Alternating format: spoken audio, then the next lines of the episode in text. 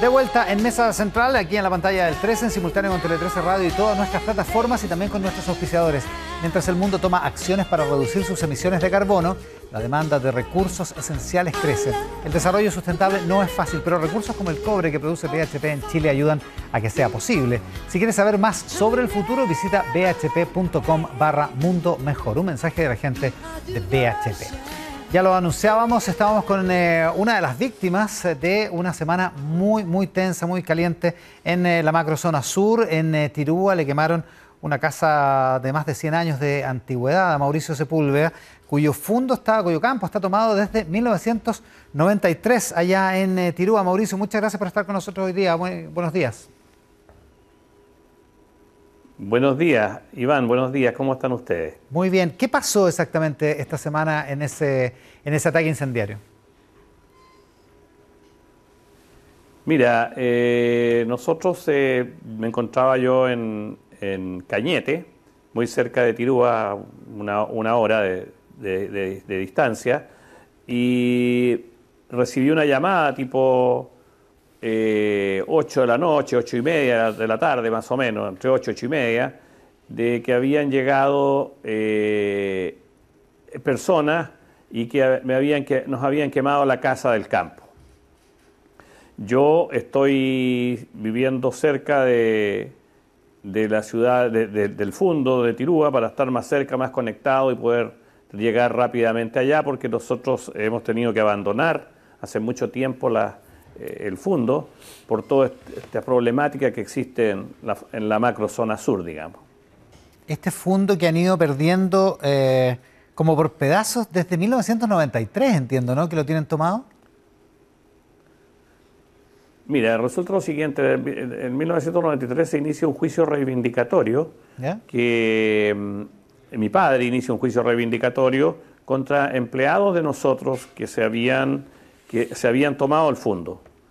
Y se nos complica el tema después porque eh, cuatro o cinco meses después de este juicio que estaba en tribunales de Cañete, eh, del juicio reivindicatorio para, para, poder lograr desalojar a las personas, eh, llega INDAP, el, Instituto de Desarrollo Agropecuario, y les otorga unos títulos porque parece que del año, hay una ley del año de 1972 en que el eh, que eh, para la legalización de tierras, INDAP eh, entregaba títulos para regularización de tierras a, indígenas.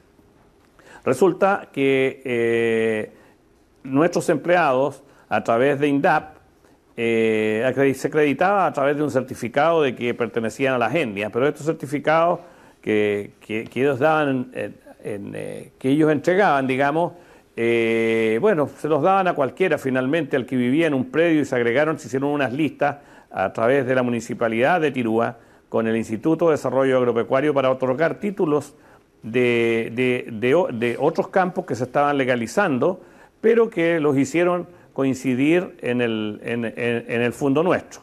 Un campo, unas hijuelas llamadas Loncotripay, que las convirtieron en, en el fondo Loncotripay cambiando nombre posteriormente, ellos lo hacen eh, eh, les entregan tierras para legalizar esas tierras que están a 7 kilómetros del fondo nuestro y, los empleados de nosotros aprovechan esta ley de, del INDAP que les legaliza y como que si ellos estuvieran dentro del, del eh, las hijuelas del Loncochipay que se estaban legalizando. Ya, entonces... Ahora, un error garrafal de, del Estado, digamos. Entonces, pero habiendo inclusive ya un, juicio reivindicatorio para poder eh, resalojar a, los empleados de nosotros que estaban en el campo. Ahora, eh, eso es prácticamente hace 30 años y durante todo este tiempo lo que ha ido pasando es que ha habido distintos episodios de toma y usted ha, habido, ha habido momentos en que ha vivido con la fuerza pública dentro de su campo. Mira, te cuento, nosotros tuvimos este juicio reivindicatorio que duró casi 30 años desde el año 93 al 2015, eh, eh, eh, hasta el 2015, en, donde, donde finalmente logramos nosotros una sentencia definitiva de la Corte de Apelaciones de Concepción en, en, la forma y en el fondo en favor de nosotros, con una orden de desalojo que tenemos a la fecha de fuerza pública para, para, que, para desalojar a estas personas. Nosotros desde el año, nosotros en el año 2005 se le vende parte a Forestal Arauco, al 2003 a Forestal Arauco, el 2004 a Forestal Volterra, pero tuvimos, tuvimos atentados en el campo, incluyendo nosotros, eh, eh, y Volterra y, Bosque Arauco decide vender a, a, las comunidades indígenas a través de los subsidios de CONADI, les compran estos terrenos y de ahí nosotros también estuvimos involucrados y nosotros no quisimos, mi padre no quiso realizar venta a CONADI en ese momento. Entonces, los atentados se nos han venido 2008, empezaron los atentados, digamos, 2008, continuaron lentamente, 2008, eh, 2009, de repente amenazas, etcétera, pero el 2014 se incrementó todo este tema. Nosotros, 2013 se empezó a incrementar un poco, pero el 2014 ya fue un tema insoportable. Ya llegaban 50, 60 comuneros con chuecas, con cintillos, con eh, mantas, que uno no sabe con lo que viene, esperando a las 7 de la mañana, 8 de la mañana, fuera de la puerta de la casa del, del fondo. Entonces, eh, con atemorización, llegaban a, que ellos venían en forma pacífica a la, a la, compra del terreno. Entonces yo les decía, bueno, esto no es pacífico, tengo 50 personas afuera o 60 afuera de, nuestra casa, con vestimentas, con cintillos, con chuecas y embantados, sin saber qué, es lo que traen qué es lo que traen debajo. O sea, para, nosotros esto no es pacífico. Entonces ellos decían, no, pero usted se tiene que ir porque eh, este campo es nuestro, etcétera, y, y, el, y usted le damos dos o tres horas para que se vaya, y para que retire sus cosas y se vaya. Y finalmente me preguntan, en esa fecha, en el 2014, me preguntan, bueno, ya terminamos lo que veníamos, ahora queremos saber si usted nos vende o no. Entonces, bueno, es algo es algo insólito, entonces obviamente la respuesta era fue, bueno, si no es, si es de ustedes este fondo, ¿cómo me están comprando? Oiga, eh, ¿y en qué momento se, tienen que ir definitivamente del terreno? Mira, nosotros a partir del 2014 tenemos una orden de protección de carabineros que duró hasta el 2017 eh, septiembre del 2017, 24 horas, nosotros tuvimos, sacamos un tiempo, estuvieron todas las cosas dentro de la casa y después posteriormente sacamos algunas pertenencias, etcétera, y le adaptamos ahí unas piezas para que pudieran estar carabineros. Y, bueno, y en el 2017 nos quitan a nosotros esta protección y quedamos con una protección de rondas periódicas eh, las cuales no fueron muy efectivas porque no habían patrullas de carabineros, etcétera, un montón de cosas. Pero sufriendo el tormento constantemente de amenazas y todo, incluyéndome a mí, ataques en la carretera, a balazos, otros cruzándose en la cruzándose, no dejando, tratando de que no pasara, etcétera, varios, varias cosas de ese tipo. Mauricio, y... y bueno, ¿qué te puedo decir? Los acontecimientos continuaron. ¿Y cómo se relaciona toda esa seguidilla? De, tantos años, toma desde hace prácticamente 30 años y hechos violentos desde hace prácticamente 15, con lo que, con lo que pasó esta semana, con, eh, con las personas que supuestamente se adjudican el atentado, con los que eh, están firmando los papeles, los, los, lienzos, los, los, mensajes que quedaron ahí en el, en el incendio defendiendo a, presos políticos, como, como, ellos los llaman, en fin. Eh, ¿Qué relación hay entre las personas que le quemaron la casa esta semana con los que, con las personas con las que usted se relacionó de esta manera violenta eh, antes?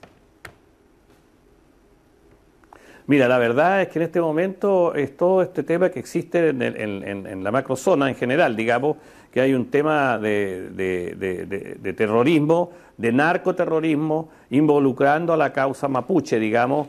Realmente tú ya no sabes de dónde vienen los ataques, porque hay una, hay una delincuencia espantosa y claro, incluyendo, hay mapuches en esto también, como hay chilenos y probablemente hay extranjeros, colombianos, venezolanos. En el pasado, en el 2005, se sabía que estuvo la FARC detrás de esto, se sabía que estuvo el, también la ETA en un tiempo, que hubieron franceses, etcétera, pero, pero creo que en este momento esto está un poco más, más a la violencia de la CAM. La CAM, que es la organización mayor que, que existe en este momento en Chile, con este terrorismo que tienen sus ORTs, que son las organizaciones territoriales de, de, las organizaciones de recuperación de tierras.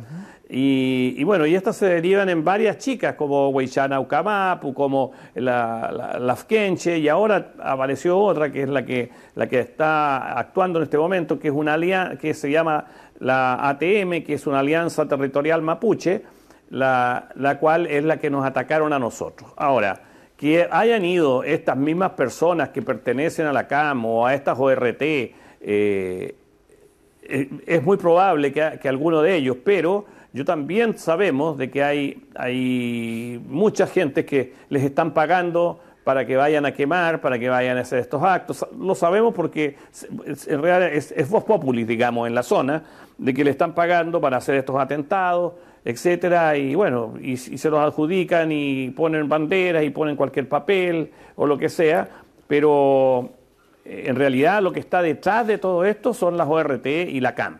¿Es, Vox Populi eso, esa especie como de, pago? Pero eh, ¿hay alguna evidencia? ¿Se ha, descubierto algún caso? Claro, claro. Mira, la verdad, yo no tengo las evidencias, pero es Vox Populis. ¿Por qué? Porque existe este tema también allá que nosotros tenemos, el narcotráfico, tenemos eh, este, este terrorismo que es, es narcoterrorismo, tenemos el robo de maderas, que es una mafia instaurada en la zona, tremendamente, pero en esto ah, hay compradores, hay empresarios, hay de todo tipo que están metidos en esto y eh, eh, también trae un gran problema de delincuencia. Entonces, lo que ellos han, no esta gente del robo de madera, no tengo idea quién, pero, pero en realidad la voz popular que yo hablo es porque la gente sabe que están contratando. ¿Quiénes son los que contratan y pagan para quemar y para que hagan asaltos y para que se roban las camionetas, etcétera, y, queman casas? Y realmente yo no lo puedo decir porque no, no, no desconozco realmente. Pero sí nosotros en el pasado, cuando esto estaba empezando la, causa de las reivindicaciones de tierra, sí sabíamos los nombres de todas las personas involucradas, sí conocemos a las comunidades violentas, eh, de mapuche, pero esto se ha transformado en un tema en un tema en narcotráfico, un narcoterrorismo, un narcoterrorismo mapuche, un eh, es otro tema, una delincuencia, robos de madera, etcétera. Entonces, ¿de dónde vienen los pagos? No lo sabemos. ¿Y por qué la policía o el, gobierno, la autoridad no, es capaz de dar, si todos, todos ustedes saben cómo funciona, si, es Vox Populi, como dice usted, eh, de qué manera y quiénes están detrás de esto, ¿por qué no, no, hay, no hay forma de ponerle atajo? Bueno, porque realmente yo creo que este es un problema político, yo creo que aquí las policías están amarrados de manos, los policías no pueden actuar, no los dejan actuar, si ellos, ellos están reticentes a defenderse, están reticentes a, entrar a, lugares que son imposibles, hay carreteras imposibles de, de transitar, que si, si, una persona normal entra de paseo, le van a quitar su auto y se va a volver absolutamente sin nada, etcétera. existe un tema muy, muy álgido de, violencia que, realmente yo creo que, que no es, eh, es, un mal eh, eh, en todo el, sur de Chile, porque realmente esto está ya, se, ya, ya sobrepasó los límites. Ahora yo escucho, yo escucho, he escuchado a políticos y, los puedo nombrar también, y muy poco, y, gente del, pasado, de la concertación, y gente de, eh, de Piñera, y gente de, actual, del, que dicen que van a dialogar, entonces nosotros nos preguntamos con quién van a dialogar, si los que están, los violentos y los que están metidos en el narcotráfico y en el narcoterrorismo y en el robo de madera, no quieren dialogar con nadie. Entonces, ¿cuál es el mm. diálogo que quieren tener? Ahora, hay otros que he escuchado como el delegado, el delegado, el delegado presidencial de la Araucanía, que dice que, que va, a, que va a esperar, eh, que van a esperar eh, ver una estadística en el futuro del comportamiento de los atentados. Entonces, no sabemos qué están esperando, que sigan muriendo gente. Tenemos, tenemos nueve muertos en el año 2020. Eh, tenemos 15 muertos en el año 2021. Tenemos cinco muertos más, nueve muertos, perdón, nueve muertos en el año 2022, mm. en enero, febrero, marzo y lo que va de abril. O sea, ya llevamos más de la mitad de las personas del año anterior. Eh, usted se juntó con el subsecretario del Interior, Manuel Monsalve. ¿Qué, opinión se, llevó de esa reunión? Mira, la verdad es que el, eh, subsecretario Monsalve está dispuesto en apoyar a las víctimas de este tema. Esa es, la imagen que tengo yo de nuestra conversación. Él, está, él quiere eh, solucionar un tema de las víctimas de los que sufrimos este terrorismo en la macrozona y, quiere ayudar. Es lo que nos dio, nos dio a entender. Esto él dio una orden de, hacer una mesa de terrenos para poder sacarnos de, la zona. Nosotros le solicitamos a él eh, dos cosas. Una es que Conadi compre. Otra es que, hagamos trueques de terreno, que entreguemos en, que le entregamos nuestras tierras y que nos den en otro lado, si es que no pueden comprar, ya que hay muchas tierras fiscales que pueden hacerlo. Lo otro es que él nos dijo que, eh, no él, sino que después, en esta misma reunión que nosotros tuvimos, estuvo el, gobernador del, del Bío eh, Rodrigo Díaz, y Rodrigo Díaz expuso otras, otras posibilidades de, de, poder hacer esta reparación a víctimas. entonces, él quedamos en manos de que él eh, ponía en manos del gobernador eh, Rodrigo Díaz para que pudiéramos reunirnos con él, tener una mesa y poder discutir de qué manera podemos resolver el problema de todas las víctimas que tenemos terrenos en, ese sector. Eh, Rodrigo Díaz ya se reunió con nosotros. Rodrigo Díaz ya se reunió con nosotros. estamos en una propuesta de reunirnos de nuevamente con el, con el subsecretario Monsalve en, en Santiago eh, estamos esperando confirmación y, también pues, agradecerle mucho el tema de que, yo, porque yo creo que gracias a él, el Ministerio del Interior, que a través de él se creyó eh, por la ley de, eh, se creyó por, por, incendio, se creyó criminalmente por la ley de incendios, que primera vez que ocurre con un agricultor pequeño como nosotros. Muy bien, Mauricio Sepúlveda, víctima de la violencia en eh, la macrozona sur esta semana, em, en, su testimonio esta mañana acá en Mesa Central. Mauricio, muchas gracias por la gentileza de hablar con nosotros. Ok, Iván, muchas gracias, gracias a ustedes. Gracias, buenos, muy buenos días, buenas tardes ya, porque son las 12 con 6 minutos.